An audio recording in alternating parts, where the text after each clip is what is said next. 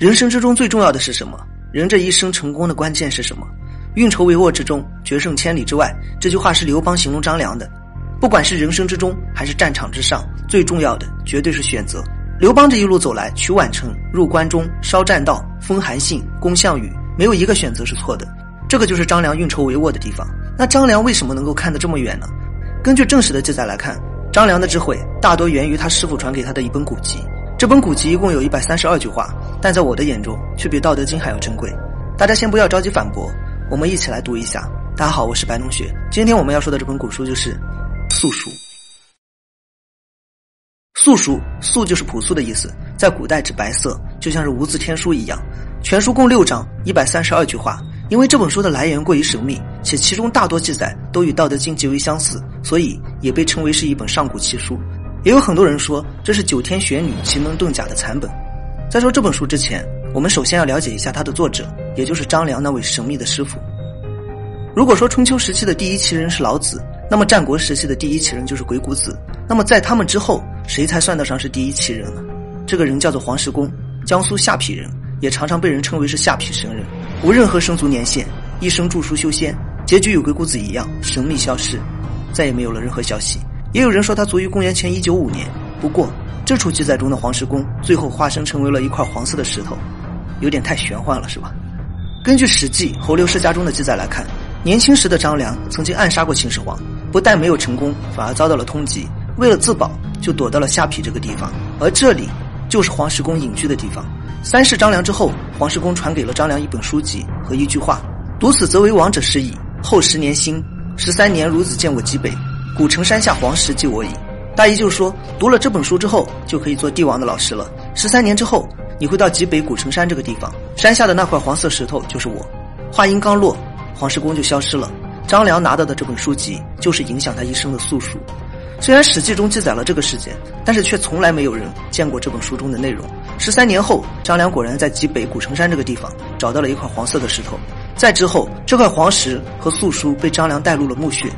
四百年后，西晋时期，一名盗墓贼无意之间寻得了张良之墓，这本书籍就藏在张良的玉枕之下。之后，奇书重见天日。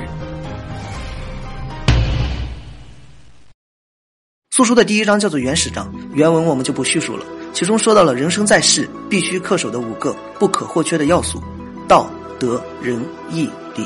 这五种品德同时具备则吉。分开使用则凶，这是为什么呢？不都是好的品德吗？我们挨个来看一下，道是什么？道是自然法则、自然规律，万事万物都受道的约束，而道却隐藏在万事万物之中，所以我们感觉不到它。这就好像是每个圆形都有圆心，但是圆心不会标注一样。那德是什么呢？我们之前一起读过《道德经》，《道德经》讲的是道，是规律。那这个德是什么呢？这个德不是品德，而是人对于道的心得。当人们按照道的规则去行事的时候，遵循自然规律的原则时，就已经具备了德。人是什么呢？人是仁爱，是融合，是包容，义是社会认可的道德准则。我们就拿扶老人这件事来说，大家都知道正确的做法是什么？扶了就是义，不服就是不义。当你扶了他，他反过来诬陷你的时候，是他不义。义就等同于一个标准，抛开诸多原因不谈。当我们在犹豫扶不扶的时候，其实就已经不义了。礼是什么呢？礼是行为准则。与义不一样，礼是必须要做的事，这是五条准则，也是五种规律。当人们偏离这五种准则的时候，其实就已经失道了。君子能够从这五种准则中找到进退的趋势，找到一个定数，分析其内在的逻辑，甚至找到一个规律，然后伺机触动。其实这一点也有更深的含义，大家可以自己思考一下。第二章叫做正道章。坦白来说，每个人都能分辨是非善恶，这是人性的准则。当一个人顶着被敲诈的风险去搀扶一个老人的时候，虽然有很多人觉得这个人傻，这个人单纯，但我们心里都明白，这是一个善良的人，起码是一个好人。所以抛开眼前得失，长远来看，品德高尚的人可以让人折服，诚实可信的人可以让人顺从。所以君子一般都会选择做一个聪明的好人。这个聪明的好人是重点。第三章叫做求人之智章，前两章都在论述道理，第三章讲的是做法，怎么做一个聪明的好人呢？杜绝嗜好与欲望，就可以免除各种牵累；及时止错。减少邪念就可以纠正过失，杜绝酒色可以换个清白，远离是非，善于质疑可以丰富知识。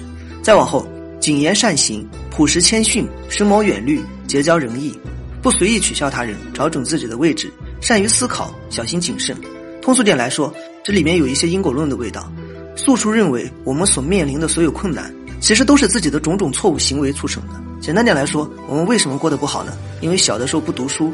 为什么别人远离自己呢？因为自己的品德有问题。所以养成这些习惯，看上去是在给自己找麻烦，但实际上是提前解决了后来的麻烦。第四章叫做本德宗道长，这一章讲的也是做法，只不过是一个总结。完成志向，完成梦想，是一件精神上孤独的事。要学会谋划全局，忍辱负重。梦想会让人有动力，也难免会让人走上弯路。所以除此之外，要学会修德、善良与至诚。最大的快乐源自于知足，最大的苦难源自于欲望。说实在话，读圣贤书能够让我们做一个好人，甚至是圣人，但是却不一定能让我们做一个有钱人。钱是人衡量我们的标准，不是社会或者是自然衡量我们的标准。确实，金钱是一杆秤，是人为制定的一杆秤，但我相信天地之间自然也会存在一杆秤。第五章叫做遵义章，这一章复杂一些，算是在论证前两章的思想。没有谋划就贸然出击，绝对会被他人愚弄，有可能会让自己的下属愚弄。有过错而不自知就是愚蠢，贪享乐不悔改必入困局，说坏话招人怨就是祸端。接下来的话，大家仔细回想一下，定下的规矩有违常理就形同虚设，前后矛盾的规矩注定失败。轻易发怒没关系，但是当你轻易发怒的时候，却无人畏惧，末日就到了。貌合神离会孤独。亲近谗臣会灭亡，宽以待己、严以利人者无法处理政务；厚待自己而损害他人者，必招众人唾弃。大家注意了吗？这些全都是规律。这个倒不是科学中的定律，而是历史发展的逻辑。就我的感觉来说，这本书与《道德经》十分相似，只不过更精简一些。每一句话都经得起仔细推敲。那还有什么规律呢？付出的少却渴望得到的多，必定不会有好的结果。一旦富贵就忘记贫贱之交，必定不会有好的气运。不要勉强用人，不要忽略自己的优势，不要与心术不正者商讨决策。什么才叫做运筹帷幄呢？或者说，怎样才能运筹帷幄呢？归根结底，这本书其实就是在论证这个道理。想要运筹帷幄，就要做对的选择，用对的方法。那怎么来判定对还是错呢？对与错之间的关系需要自己衡量。这里就要用一个十分长远的眼光去看，要知晓自然演化的规律，然后要思考自己的这个举动会对未来产生什么样的影响。这个事儿说起来简单。但做起来难，因为需要考虑的方面实在是太多了。而素书就是将我们在做选择时需要考虑的方方面面罗列了出来。